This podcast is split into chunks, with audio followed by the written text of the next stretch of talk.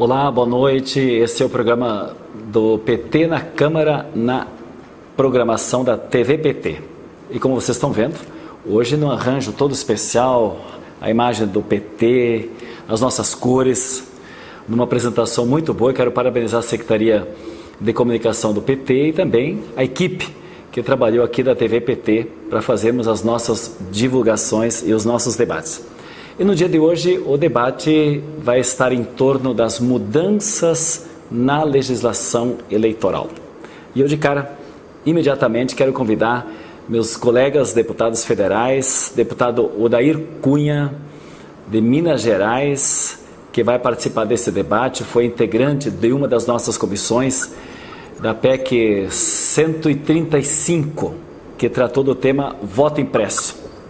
Também Rubens Ottoni, que foi integrante do debate da comissão especial em torno da PEC 125, que tratou do tema distritão e outras alterações na legislação eleitoral. E a deputada Érica Cocai, que é aniversariante da semana, parabéns, felicidades sempre, essa guerreira, lutadora, que foi também integrante dessa comissão que debateu esse tema tão importante da legislação eleitoral. Aliás, que nós não queremos que seja feito próximo do período eleitoral, que tenha validade imediata. Nós achamos que a democracia precisa ser cada vez mais consolidada. Não alterações oportunistas, casuísticas, mas um debate profundo pela qualidade da democracia que corre tanto perigo no nosso país. Nós queremos que o voto do cidadão seja um voto secreto, livre, consciente e que isso contribua para a democracia. Então, antes de nós iniciarmos esse nosso debate, vamos ouvir uma saudação do nosso grande líder, Luiz Inácio Lula da Silva, ao falar sobre a alteração do voto impresso. Qual é a posição do presidente Lula, que nesse momento, nesse final de semana, começou um roteiro de mais de 10 dias pelo nosso querido Nordeste. Iniciou nesse final de semana o seu roteiro no Nordeste. Mas ele, ao ser questionado sobre o voto impresso, fez a seguinte afirmação. Presidente, o voto impresso está na ordem do dia. O senhor é a favor de alguma mudança no sistema eleitoral? O senhor vê a necessidade, né, desse comprovante que pode cair da urna numa caixinha lá para depois ser auditado de alguma forma?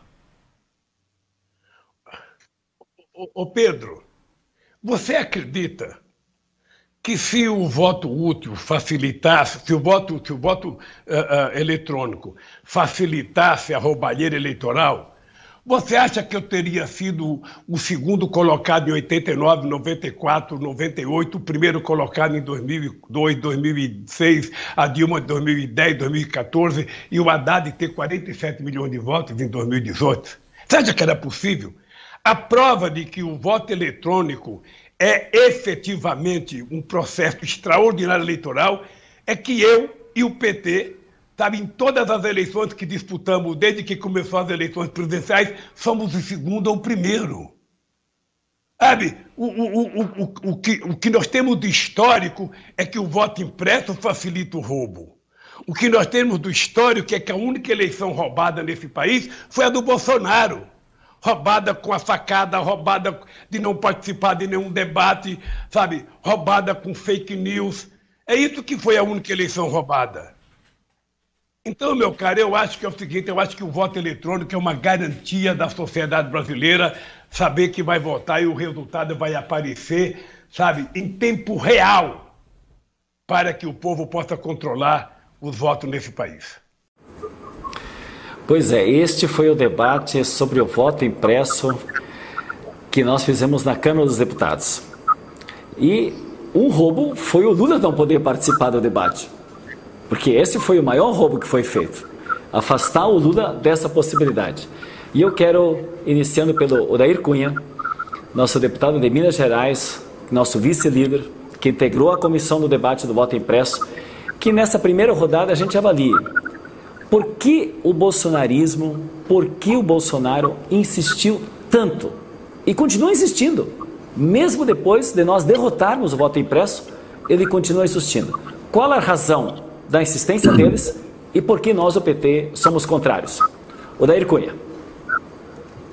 Obrigado, líder. Quero cumprimentá-lo, cumprimentar a deputada Érica, deputado Rubens Ottoni, todos que nos acompanham pelas redes. É dizer que o Bolsonaro continua a sua saga de questionar o sistema de votação eletrônico no Brasil, porque ele não quer transparência. Ele não quer fazer um debate em, torno do que é o melhor para o Brasil. Não, não é este o objetivo do presidente Bolsonaro. O seu objetivo tem outra natureza, é tumultuar o processo. Porque a PEC 135, ao contrário do que dizem, que é a PEC do voto impresso, é, eles dizem que essa PEC é para garantir mais transparência ao sistema, garantir mais auditabilidade ao sistema eleitoral brasileiro. Isso não é verdade. O sistema eleitoral brasileiro é auditável, ele tem nove oportunidades de auditoria do sistema eletrônico. Tem o que nós chamamos de TPS, que é Teste Público de Segurança, onde há uma simulação do voto a partir do sorteio das urnas eletrônicas, de forma que o voto é sim auditável. As urnas eletrônicas são sim auditáveis nós podemos melhorar sempre o sistema de auditagem. Agora, o que a PEC propunha não tem nada a ver com transparência, não tem nada a ver com auditagem. Tem a ver com a impressão do voto e a contagem manual do voto. E pasmem, na sessão eleitoral. Uma pulverização de, desta apuração manual no Brasil inteiro. Ora, o meu líder Bongás. O que nós assistimos na história brasileira foi exatamente que quanto mais possível de manipulação humana nós tivermos no sistema eleitoral, mais possibilidade de fraude nós teremos. Ora, é, se a PEC tivesse sido aprovada conforme queria Bolsonaro, nós teríamos um sistema muito mais vulnerável do que nós temos hoje. E esta vulnerabilidade que o deputado Odair Cunha estava falando, Rubens Ottoni, ela permitiria inclusive o controle e a força das milícias sobre o eleitor. Só vou saber como é que você vota. Posso controlar teu voto. Então o velho caudilismo também estaria voltando. Rubens Ottoni, faça sua avaliação sobre o voto impresso.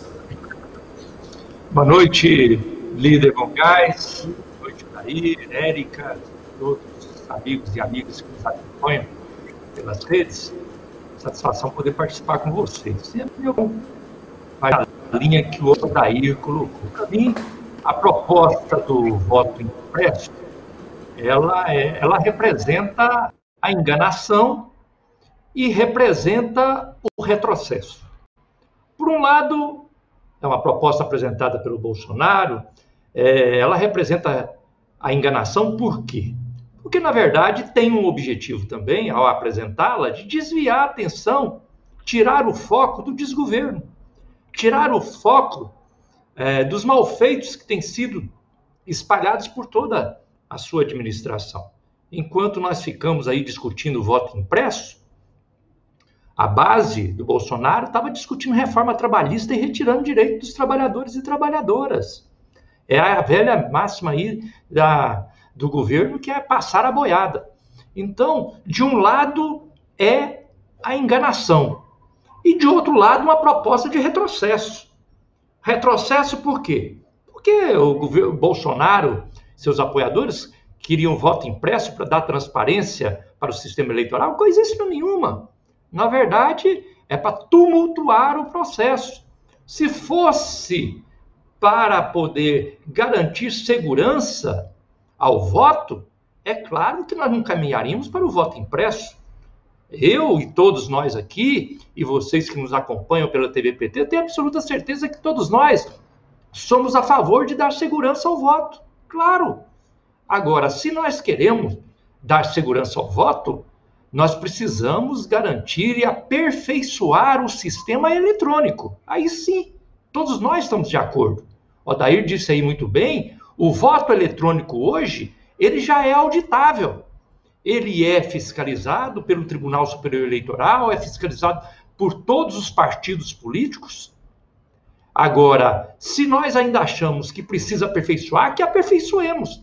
Mas aperfeiçoemos do ponto de vista da auditagem do voto eletrônico. Aperfeiçoar a tecnologia para dar essa segurança. Agora, ir por voto impresso, isso é a própria insegurança. A própria insegurança. Então, eu diria a você aqui, Bongás, que o voto impresso ele representaria, e eu falo representaria porque eu entendo que agora nós enterramos. O Senado ainda pode fazer alguma discussão, mas nós, do ponto de vista da Câmara, já enterramos essa proposta e ela representaria, sim, representaria a enganação ao desviar a atenção, o foco daquilo que é principal hoje no nosso país, e também retrocesso, porque não daria nenhuma transparência, nenhuma segurança. Pelo contrário, daria, traria a insegurança, a confusão e a dúvida no processo de apuração eleitoral. Obrigado, Rubens Ottoni. E eu fiz questão de pautar esse tema, Érica Cocai, mais uma vez te parabenizando pelo seu aniversário, porque o debate continua na sociedade. Mesmo que nós enterramos essa proposta, como o deputado Odair e o deputado Ottoni já falaram, mas o debate continua. No dia seguinte, o Bolsonaro continuou falando. As ameaças continuaram, tal ponto que o Roberto Jefferson continuou ameaçando a democracia brasileira, dizendo que se não tivesse o voto impresso, não teria eleições. Foi parar onde, tá, onde está nesse momento, foi preso. Então nós precisamos respeitar a democracia. E por isso eu quero te ouvir, Érica Cucai, nesse nosso programa do PT na Câmara, no programa da TV PT, para que a nossa militância, as pessoas que estão nos acompanhando, tenham argumentos para fazer este debate, porque não ao voto impresso, em que conjuntura está se realizando esse debate. Érica Cocai. Então, bom, Gás, primeiro te saudar, saudar ao Odaí, saudar ao Rubio Ottoni. É uma alegria estar aqui e saudar a TV PT e todo mundo que constrói esse canal que é tão importante para que nós possamos é, desconstruir uma lógica que está em curso no Brasil. Eu diria que o negacionismo que nós estamos vivenciando, ele longe de ser um negacionismo pontual ou circunstancial. Há um negacionismo da própria realidade. Os fatos estão sendo negados. E ali se constrói uma narrativa para tentar se substituir a própria realidade. E dentro dessa narrativa só cabem quem pensa como ela, ou quem está de acordo com ela. Então, portanto, nós estamos vivenciando um governo que é um governo que tem, que construiu um palanque pautado no ódio e pautado também nas mentiras. E transformou o ódio e as mentiras em uma metodologia de funcionamento. Então, desde o primeiro dia, Jair Bolsonaro, do seu governo, ele tem tensionado e ele vai testando as instituições, testando para ver até que ponto as instituições respondem. E se as instituições não respondem à altura, ele vai querendo avançar na desconstrução da própria democracia. Então, a discussão do voto impresso e essa fixação que Bolsonaro tem pelo voto impresso para, não, não, corresponde aos fatos, eu diria, não é? Porque, como já foi dito, as urnas, a urna eletrônica é auditável, ela tem uma fiscalização, ela não tem denúncias de fraude que possam se sustentar em todo o período que ela está é, funcionando, mas ele insiste no voto impresso, que é o álibi que ele constrói para questionar o resultado das eleições de 2022, que não lhe dará a vitória. Não lhe dará. Então, portanto, Bolsonaro precisa sempre estar tensionando, tensionando, sempre escolhendo como todo arbítrio, ou como todo fascista, escolhendo inimigos imaginários para poder assular as suas hostes. Todas as vezes que Bolsonaro é contraditado, ele vocifera, elege um inimigo imaginário, não entra no mérito da discussão e assula as suas hostes, assula as, suas, as, suas, as pessoas que o apoiam e que compõem essa, essa realidade é, mentirosa ou essa, é, ou essa narrativa que destrói a própria realidade. Então, portanto, está nítido que Bolsonaro constrói as condições para golpear de forma muito profunda a democracia. Por isso a insistência no voto impresso. Não tem qualquer justificativa lógica para o voto impresso no país. Estou bem, Érica eh, Cocai. Veja bem, na semana passada, no meio de tantas votações desastrosas, negativas para a economia, para a sociedade, para a democracia no Brasil, nós tivemos duas vitórias contra o bolsonarismo. A primeira foi enterrar definitivamente o voto impresso. E a segunda, o distritão. Câmara aprova, em primeiro turno, reforma eleitoral sem o distritão. E nós sempre falamos isso. Não pode ter distritão, porque a democracia vai ser ferida diretamente e se desconstituirá o processo de representação popular. E é isso que nós vamos avaliar neste segundo bloco. E eu vou pedir para que o Rubens Ottoni inicie essa rodada de debate, porque ele foi integrante, assim como o Dair Cunha, foi integrante na comissão da PEC 135. O Rubens Ottoni ajudou a coordenar esse debate. Nosso deputado de Goiás, alegria muito grande tê-lo na nossa bancada do Partido dos Trabalhadores, atuante, militante, sempre na linha de frente nesse debate pela boa representação na política que é o nosso sistema eleitoral. E o Distritão distorceria totalmente esta representação. Por isso, Rubens Zetoni, por que não o Distritão? Olha, ô Borgás, eu diria que nós não deveríamos estar discutindo, nem estar discutindo reforma política, muito menos reforma no Brasil, que está vivendo a situação dramática que nós estamos vivendo, crise sanitária, com crise econômica, com crise política, um país onde o povo clama vacina para todas as pessoas, onde a população clama por emprego para poder ter uma renda, para poder viver com dignidade, é até um assinte, uma agressão ficar discutindo distritão e voto impresso. Isso é uma provocação. Então, por aí, nós já estaríamos no caminho errado. Mas se for para discutir reforma política, reforma eleitoral, bom, guys, eu diria que nós também estamos no caminho totalmente errado. Por quê? Porque quando a gente fala do sistema eleitoral brasileiro, quais são as falhas, as fraquezas do nosso sistema? É que tem uma forte influência do poder econômico. Segundo, que é um sistema onde existe muito personalismo. E recorrentemente se fala que os partidos são muito fracos, que nós não temos partidos políticos no Brasil. Então, é o poder econômico, o personalismo dos partidos fracos. Ora, a proposta do Distritão, ela vem exatamente para fortalecer esse lado errado que nós temos no nosso sistema. Exatamente isso. O Distritão, se, se o problema é o poder econômico, o Distritão vem para poder é, fortalecer e favorecer quem tem o poder econômico. Se nós estamos num sistema eleitoral onde o personalismo ele sobressai, com o distritão mais ainda. E se os partidos hoje eles são fracos, com o distritão praticamente não existiria, porque cada candidato, cada mandatário seria uma instituição, seria um próprio partido. Então veja você, tudo ao contrário. E, e do outro eu diria, Boncais, do lado positivo. Se nesse sistema que nós temos hoje, se eu tivesse me perguntar, se você me perguntar, Rubens, qual o lado positivo que você vê no sistema eleitoral de hoje? O lado positivo que eu vejo é que ele é proporcional. E por ser proporcional, ele garante a quem tem mais voto uma representação maior, mas garante à minoria também o direito de ser representado no parlamento. E isso é positivo. Garante a representatividade da minoria. E o Distritão veio para acabar com esse direito.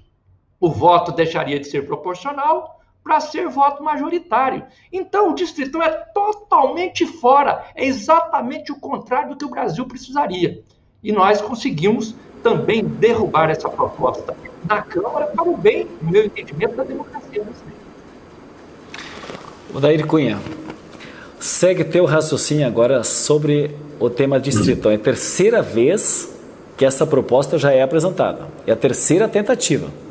E nós, mais uma vez, fomos exitosos e inclusive fizemos uma, um acordo político, porque na premissa de ter a aprovação do distritão, nós lutamos pelo mal menor, que é exatamente o tema também que nós do PT temos uma posição muito clara contra o retorno das coligações nas proporcionais.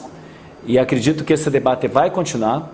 O Senado talvez resolva por completo isso para não ter o retorno, mas nós na Câmara acordamos exatamente esse aspecto. No momento em que poderia se aprovar o distritão, nós concordamos em enterrar, que para nós foi uma grande vitória, e continuamos o debate sobre a questão das coligações nas proporcionais, que o objetivo também é reduzir partido para que a gente possa caminhar mais para programa e inclusive aprovamos a federação partidária, que é a grande diferença das alianças que são feitas nos momentos momentâneos, casuísticos das coligações e que na federação teríamos então um programa de um período maior, combinado nacional com os estados e municípios em cima de programas.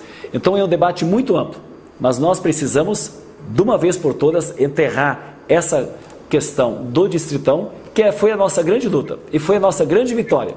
E eu queria, Odair, que você falasse também sobre isso. É, líder, é, no sistema bicameral, que é o que a gente vive no Brasil hoje, ele, ele tem no Senado Federal já a votação majoritária o sistema de eleição majoritário. O sistema de eleição proporcional na Câmara dos Deputados, ele garante a pluralidade, ele garante a representação proporcional. Não é à toa que em São Paulo nós temos 77 deputados federais, em Minas Gerais nós temos 53, em outros estados nós, é, menores nós temos oito deputados, porque tem a ver com a quantidade de eleitores destes é, é, dessas unidades da federação. Então, na Câmara dos Deputados, há que se levar em conta sempre é, a proporcionalidade. Essa proporcionalidade no, no sistema eleitoral para a Câmara garante uma maior representação é, dos diferentes pensamentos na Casa Legislativa. E é claro que isso, porque a, a democracia não pode ser a ditadura da maioria.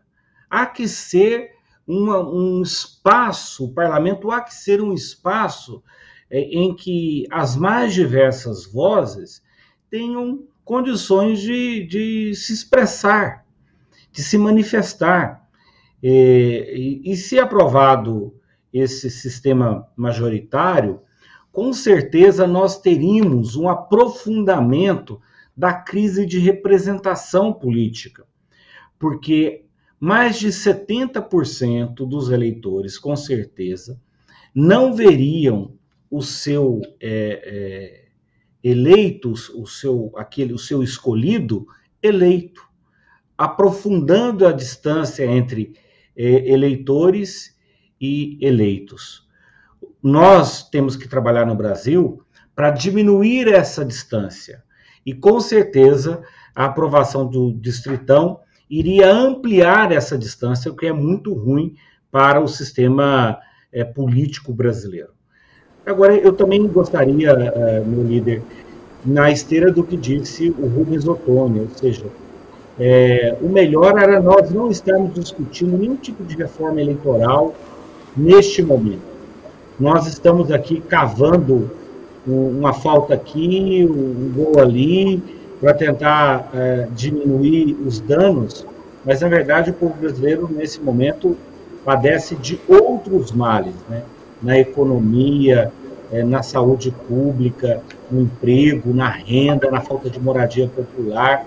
Essa deveria ser a agenda do Brasil e não a agenda que Bolsonaro tenta criar é, sistematicamente para a sociedade brasileira. Eu tenho pleno acordo também, o Dair, Rubens Ottoni e a Erika Cocai, com certeza nós temos é, debatido e cobrado muito que a votação que devia ter era da renda emergencial, era do emprego, era do impeachment, abriu o processo de impeachment, porque crimes realmente é que não faltam nesse governo. E aí estão tergiversando sempre. Essa é uma tentativa também de tergiversação sobre os principais pontos que são de interesse nacional. Eu queria, deputado Eicocai, que continuasse nessa reflexão, porque esse é um debate político que nós precisamos fazer. Em cada município, em cada estado, e a ideia hoje é exatamente oportunizar esses argumentos e que bom vocês estão nesse programa da TV PT para levar através da TV PT essas reflexões. Diga lá, Érica Cocai. Não, então, é, o que nós estamos vendo no governo é o que é, o que é muito, uh, muito evidente em, todo, em toda lógica arbitrária, o que é muito comum nas posturas é, de metodologias fascistas ou psicopatas é a absoluta, absoluta falta de empatia, de sentir a dor do outro.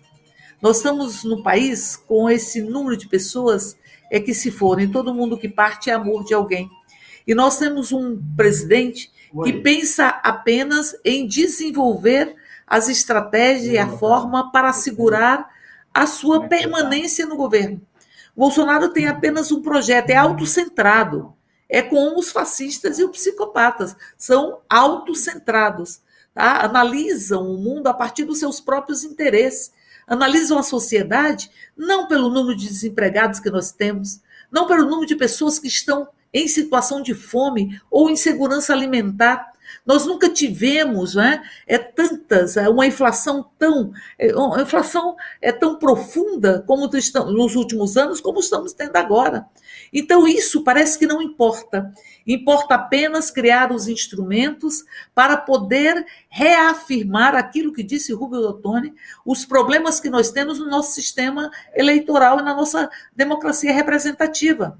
Democracia representativa que só se fortalece com a democracia participativa. Aí nós temos o poder legislativo, que é um poder, a Câmara Federal, que é um poder plural, plural, que é um poder proporcional, e querem reduzir isso a um processo e a um voto é majoritário. Ou seja, o distritão que representa, primeiro, a diminuição do número de candidatos. A diminuição, porque serão eleitos os mais votados independente é de qual, do partido que ocupam. Então, portanto, você vai reafirmar as celebridades, vai ser uma negação da política, da política e de, olhe, lembre o Papa Francisco. Papa Francisco dizia a política é o exercício de caridade, é um instrumento dos mais fundamentais para transformar a, a realidade, para valorizar a dignidade humana. E querem fazer uma diminuição das propostas programáticas dos partidos, uma diminuição dos partidos e, ao mesmo tempo, uma concentração das representações. Se vão ser, vão, vão ser eleitos apenas os mais votados e não aqueles que compõem uma concepção partidária, compõem um programa e compõem neste programa uma diversidade de atuação então, nós vamos ter uma redução de número de candidatos e nós vamos ter ferida a pluralidade, ferida a pluralidade da própria é, do, do, próprio parlamento. E aí, neste sentido, tem razão, Odaí. Democracia é respeitar as maiorias e respeitar as minorias. As minorias. Não há democracia se as mulheres são vítimas de feminicídio. Não há democracia se a população LGBTQIA é, é, é morta, tudo é morta hoje no país. Ou seja, não há democracia se não respeitamos os direitos das minorias. Aliás, mulheres não são minoria, nem negros são minorias nesse país. Somos setores minorizados e menorizados. Portanto, foi uma derrota a uma concepção é, conservadora para tirar a pluralidade e reafirmar os problemas que nós temos na representação é, política no Brasil ou na democracia representativa.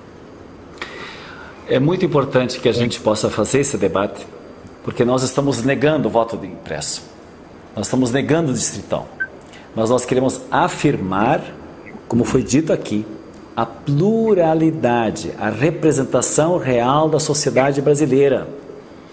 Nós temos poucos trabalhadores, nós temos poucas mulheres, nós temos poucos negros, nós temos carência, subrepresentação de toda essa pluralidade e diversidade que é nossa cultura e ao nosso povo brasileiro. Um dos elementos que foi valorizado nesta votação foi eh, contar em dobro o voto de cada homem, aliás, de cada mulher e de cada negra, negro e negra, nesta reforma política. Reforma política prevê voto em dobro para mulheres e negros. Aqui tem uma imagem da Marielle, nossa vereadora. Quem matou, quem mandou matar? Quem mandou matar? Essa pergunta ainda não respondida, que é exatamente o que nós estamos trazendo para cá, porque nós queremos uma representação maior das mulheres. Nós queremos uma representação maior da negritude do Brasil. E um elemento na contagem para a distribuição do fundo partidário e do fundo eleitoral para estimular os partidos a terem candidatos da negritude brasileira e também terem das mulheres, é exatamente que o voto dado numa mulher ou numa negra numa negra sejam contadas em dobro para o retorno do fundo eleitoral e do fundo partidário. Eu queria que vocês falassem disso.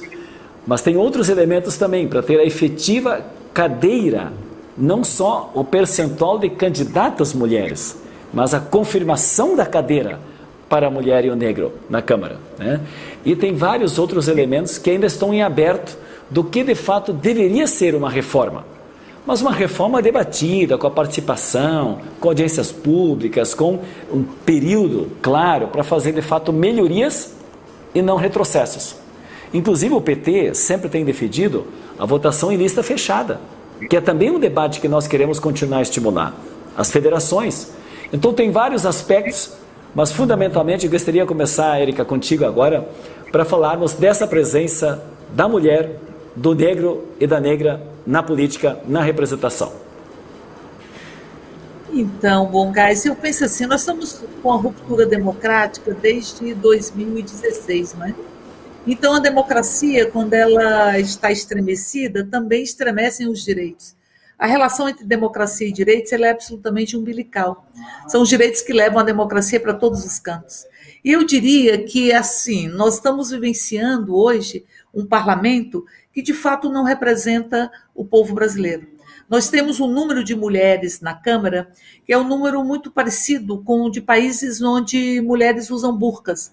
Então não me venham dizer que não há as burcas invisibilizadas, ou as mordaças invisibilizadas, ou os tetos de vidro. Então, os tetos de vidro que fazem com que as mulheres não ocupem os espaços de poder, é como são de vidros, não se percebe e não se combate o que não se percebe. Mas como são de vidros e não se vê, ainda há culpabilização das mulheres por não ocuparem os espaços de poder. Então, a subrepresentação feminina, a subrepresentação da nossa negritude, nós só temos uma mulher indígena na Câmara na Câmara Federal. Então, portanto, essa subrepresentação ela é consequência de um pacto letal que o Brasil tem, que precisa ser enfrentado e que precisa ser é, destruído, que é o pacto entre o patriarcalismo e o racismo. Porque as discriminações, ah, as discriminações também não são solitárias. Um alimenta a outra, porque falta de no... porque se perde a noção de humanidade e de ocupação de todos os espaços a partir de uma igualdade de oportunidades. Então nós temos uma subrepresentação é feminina, uma subrepresentação da nossa negritude, é que é fruto desse pacto letal entre o patriarcalismo e também a, a, o racismo. Mas, ao mesmo tempo, é como todo fruto e semente, eles se, se transformam e, se, e, e dialogam entre si, essa subrepresentação também faz com que não avancemos nas pautas que são pautas importantes para enfrentar o sexismo, o racismo, para enfrentarmos todas as formas de discriminação. Então, é óbvio que quando você tem uma contagem em dobro para o fundo eleitoral e ao, e ao fundo partidário de mandatos é, femininos ou de mandatos é, de negros e negras, nós vamos ter, é, de certa forma, um avanço, mas insuficiente. Nós lutamos para que nós tenhamos as cotas, as cotas de cadeiras, que sejam reserva de cadeiras para as mulheres, para negros, enfim, para que nós possamos enfrentar este parlamento que em grande medida representa a, o fato de não termos feito luto nem do colonialismo, nem da, da, da, escravidão, e muito menos da própria ditadura. Por fim, é Bogás, nós vamos continuar na luta.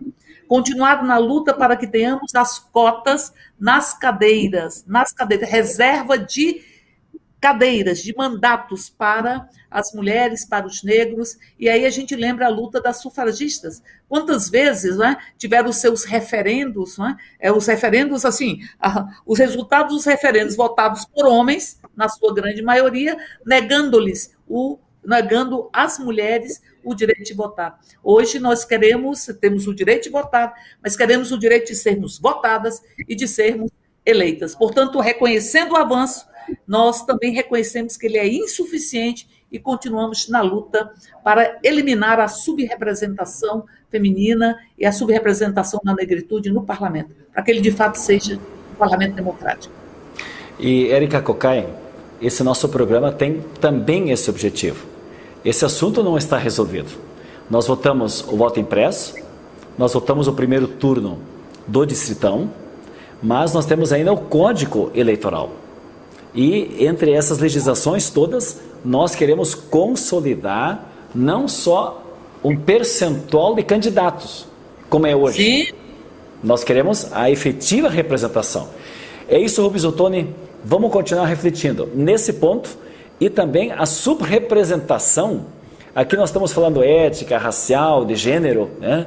mas também tem a subrepresentação da classe trabalhadora, que também é importante, né? que a gente possa falar aqui porque muitas vezes quem contrata a banda pede a música, é o ditado popular, né? E nós não queremos que o poder econômico interfira na política. Esse é o grande debate. Rubens Ottoni, eu sempre te vi desde o início que eu cheguei aqui, sou teu colega, você sempre nessa luta da eleição livre, democrática, transparente, para que todos tivessem essa representação. Diga lá, porque a luta continua Verdade, bom, guys. Desde quando eu cheguei na Câmara, em 2003, eu participo de todos os debates da reforma. Vou ser sincero com você. Esse debate deste ano, está sendo um debate mais modesto do ponto de vista de tentar resolver a questão da representação da sociedade. É um, um debate muito raso, até porque da parte do governo e da base do governo não existe nenhuma preocupação com isso, como eu disse no início. O tema da reforma política, reforma eleitoral, é só para desviar a atenção, a atenção dos graves problemas desse governo. Eles não estão preocupados em aperfeiçoar o sistema eleitoral brasileiro.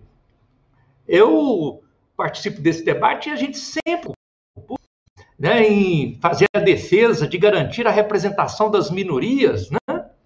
Mas nós estamos, Bongás e todos vocês que nos acompanham aqui pela TVPT, nós estamos num momento de é, dramático da democracia brasileira, que nós estamos lutando, lutando pela representação da maioria, não é da minoria, não. Mas são o quê? São minoria? São maioria na sociedade. E qual a representação que nós temos das mulheres na Câmara e no Congresso? Os negros são minoria na sociedade brasileira? Qual a representação que os negros têm na Câmara e no Senado? Então, nós estamos lutando pela representação da não ter a nossa democracia, a representação da maioria da sociedade. E nós queremos muito mais, nós queremos garantir a representação também das minorias. É esse o grande desafio que nós temos. E no debate o que está sendo feito, não há esta preocupação. Não há essa preocupação. Então nós precisamos avançar para discutir a, a, a democracia, né, que é a democracia hoje é democracia representativa, mas que nós possamos também para avançar, avançar para mecanismos de democracia. É, nós precisamos de mecanismos de democracia direta, um plebiscito, um referendo, para que a sociedade possa participar diretamente de algumas decisões. São desafios importantes que nós precisamos ter, mas que não é disso que foi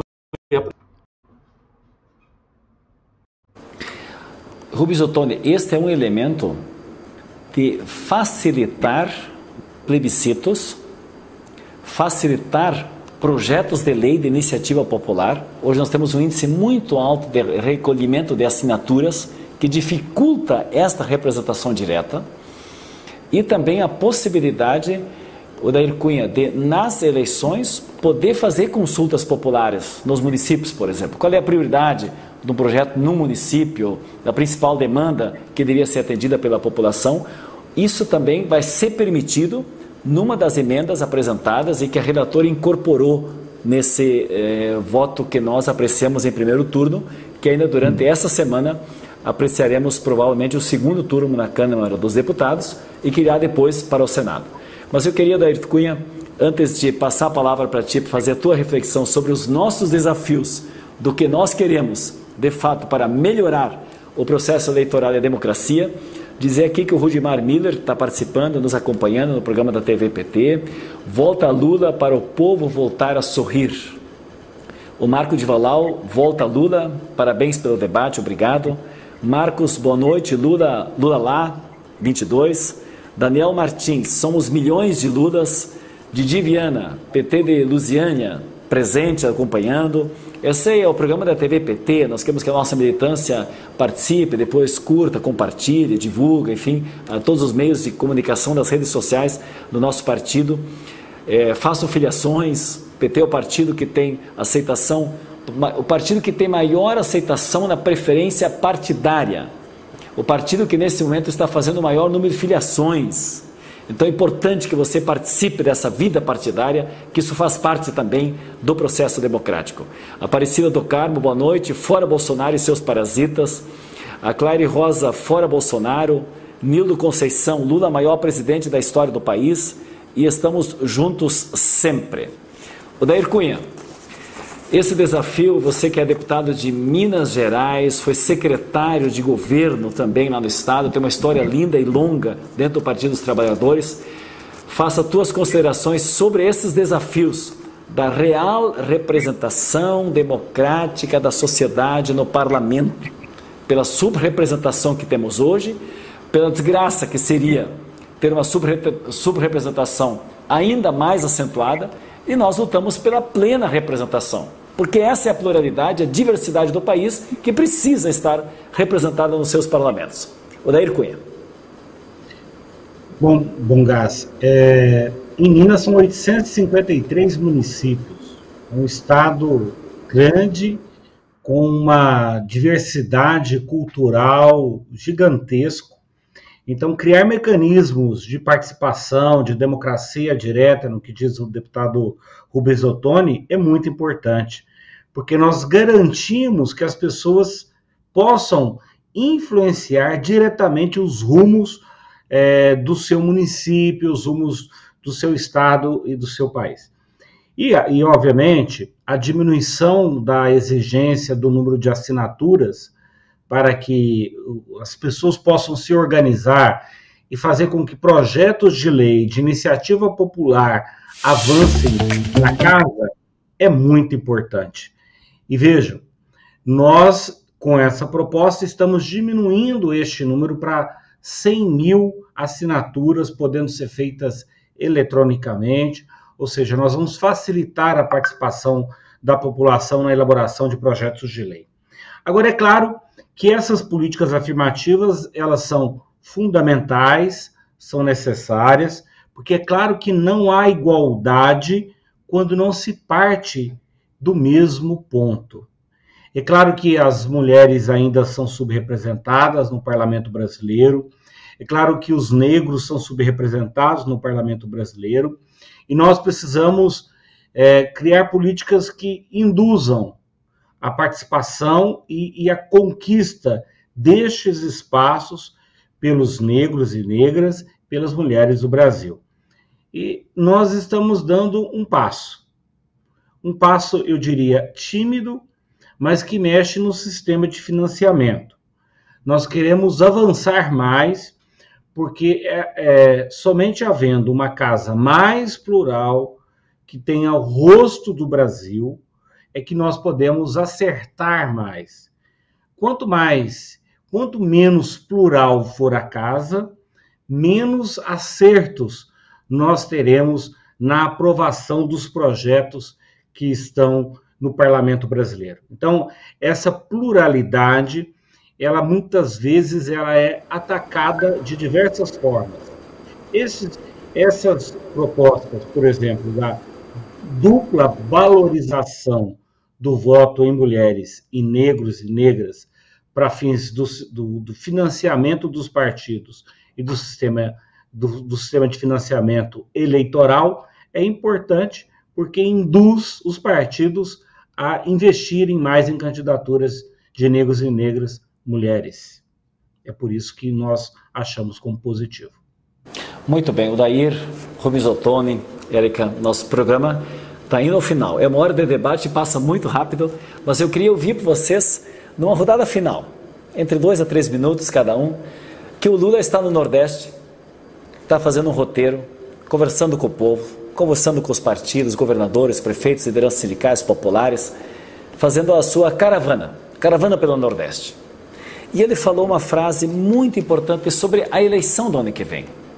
Nós queremos um processo eleitoral realmente transparente, onde o cidadão possa livremente, sem fake, sem milícia, sem eh, caudilismo, sem compras de votos, mas com verdadeiros debates para o bem do país, nós queremos uma eleição assim. Isso fará bem para o Brasil. Gostei da Cunha, que tem o rosto do Brasil, né? essa diversidade representada. E ele disse o seguinte: a eleição do ano que vem não será apenas uma disputa eleitoral. É uma briga em defesa do nosso país. E é exatamente isso que eu queria com vocês agora. Que vocês fizessem as suas considerações. Por que nós queremos um sistema eleitoral com qualidade democrática? Porque nós estamos pensando no Brasil. E essa é a disputa do ano que vem, que nós queremos nos preparar. Em quem é a favor do país, do seu povo, da sua pátria, porque pátria, nação, só há se tem gente. Gente respeitada. E essa é a mensagem que eu gostaria que vocês Rubens Ottoni, começando por ti, deixasse agora das suas considerações, porque o nosso programa está chegando na sua hora para terminar. Rubens Ottoni. Eu vejo que Lula tem expressado aquilo que é o sentimento do povo brasileiro. Nós pensamos em democracia, pensamos nas eleições, mas estamos pensando no povo brasileiro. O Lula, em todos os lugares que vai, o gesto dele é a preocupação com as pessoas. Nossa prioridade hoje é defender a vida, é garantir que as pessoas tenham o mínimo necessário para viver com dignidade a sua cidadania. Por isso nós defendemos vacina, por isso nós defendemos emprego, geração, geração de renda para as pessoas. Então, quando Lula fala nas eleições do ano que vem como eleição para defender o Brasil, é para defender a nossa gente, aí nós temos que discutir a realidade do povo. E qual que é a realidade do povo? É o desemprego, mais de 15 milhões de pessoas desempregadas. É a fome batendo a porta de milhões e milhões de famílias. De um lado o desemprego, do outro lado a caristia.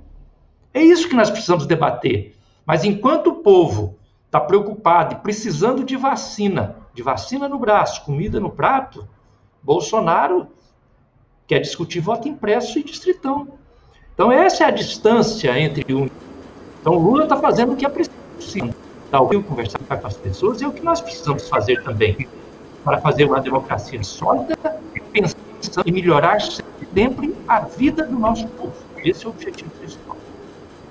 Muito bem, obrigado, Rubens Etone, pela sua participação no programa, mas fundamentalmente pela sua história e pelo seu belo mandato, pelo seu trabalho. Muito obrigado, Rubens Ottoni. Érica Cocai, nossa aniversariante da semana, está contigo agora. E esse significado eleitoral, nós nos prepararmos para que essa democracia esteja efetivamente representada. O significado desta ação política para o próximo período e principalmente para as eleições também do ano que vem. Érica Cocai. Sim, eu penso que é urgente é, que nós possamos é, tirar o que representa Bolsonaro e Bolsonaro da presidência da República. Nós vamos fazer isso o mais rápido possível. Nós temos centenas de é, pedidos de impeachment, todos muito bem fundamentados, que é preciso que nós é, tenhamos um grande movimento para que eles sejam discutidos na Câmara. O presidente da Câmara é, construiu a Câmara como um dos, um dos principais suportes né, de Bolsonaro. Bolsonaro que não tem projeto para o país, não pensa no povo brasileiro. Em nenhum momento Bolsonaro pensa no povo brasileiro. Em nenhum momento. Pensa apenas em se perpetuar no poder e mudar o Estado. O estado de bem-estar social ou de proteção social que está na nossa Constituição, a PEC 32 é Bolsonaro quer transformar no Estado que sirva aos governantes e à iniciativa privada, o Estado do compadrio, do manonismo, o Estado da República Velha. Então, portanto, Lula, o que, que representa Lula? Lula representa é, o povo voltar a sorrir. Lula representa o Brasil sem fome. Lula representa o Brasil do pleno emprego. Lula representa desnaturalizar todas as misérias e desigualdades. Eu lembro, Bongás, de quando Lula estava preso, ele dizia, e sempre dizia isso, está sofrendo mais o povo brasileiro, está sofrendo mais o povo brasileiro. Lula enfrentando com muita altivez uma das maiores injustiças que esse país já vivenciou. E ele dizia: sofre mais o povo brasileiro. Por isso é que a gente precisa de Lula de volta, a gente precisa do nosso rio de volta, a gente precisa dos nossos corpos inteiros, dos nossos corpos que possam bailar o baile da vida que tem sido tão ameaçado por Jair Bolsonaro. Por isso, é volta Lula, porque o Brasil precisa de você e porque o povo brasileiro precisa precisa voltar a sorrir, precisa almejar a felicidade. Volta Lula e obviamente a canção que acorda os adultos e adormece as crianças, como diz o poeta, ela diz: é Lula de volta e diz: fora Bolsonaro. Essa devia ser a pauta. 130 pedidos de impeachment, super pedido de impeachment, essa é a nossa luta e nós vamos continuar firmes nessa assistência para que se abra esse processo do impeachment na Câmara dos Deputados. O Dari Cunha, suas considerações finais, usando essa frase, não será apenas uma disputa eleitoral, mas uma briga em defesa do nosso país. Em defesa do país que todos nós estamos aqui, é, que o presidente Lula faz essa caravana pelo Nordeste, dialogando com as pessoas, com o povo, com as lideranças políticas, em torno de problemas que se agravaram e muito no governo de Bolsonaro, que é a fome, a miséria, a, a situação da insegurança alimentar é gritante em, em várias regiões do nosso Brasil. O governo não tem proposta, é, trata-se de um desgoverno. As propostas que este governo é, apresenta e aprova no Congresso Nacional, elas não dialogam com a necessidade do povo brasileiro, efetiva, que é gerar emprego, oportunidade, é, é diminuir o preço, melhorar o poder de compra do salário mínimo, diminuir o preço é, da cesta básica. Ou seja, é um governo que não se preocupa com seu povo e com a sua gente. Eu diria é, meus companheiros e companheiras aqui, Bom Gás, agradecendo é, mais, mais uma vez o convite, o Rubens e a Érica. Eu diria que nós vamos debater o ano que vem a barbárie ou a civilização. Nós tivemos um retrocesso civilizatório é, no governo Bolsonaro que precisa ser é, estancado. E, e, e é disso que nós estamos falando. Um cidadão que não senta na cadeira de presidente da República para fazer a sua tarefa é, diária. Fica brincando de exército aqui nos arredores de Brasília, infelizmente. Gente, esse é o programa da Porque Sim, Correios, Eletrobras, enfim, Decar o nosso país de volta. E reestatizações. Esse é o programa que nós temos que debater com o povo. E acho que a caravana do Lula tem um pouco esse desejo também, criar essa sintonia, essa força, né, para podermos construir esse programa. Pessoal, nosso programa está indo ao final, é o programa dos deputados da bancada federal do PT, no programa TV PT, que nós somos muito gratos.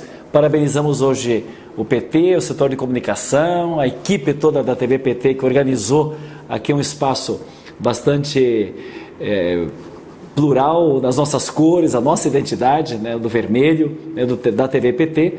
Agradecer de uma forma muito especial ao deputado Dair Cunha, deputado de Minas Gerais, ao deputado Rubens Ottoni de Goiás, a deputada Érica Cocai, aqui do DF, pela participação no debate do dia de hoje. Essa semana tem mobilizações, pessoal.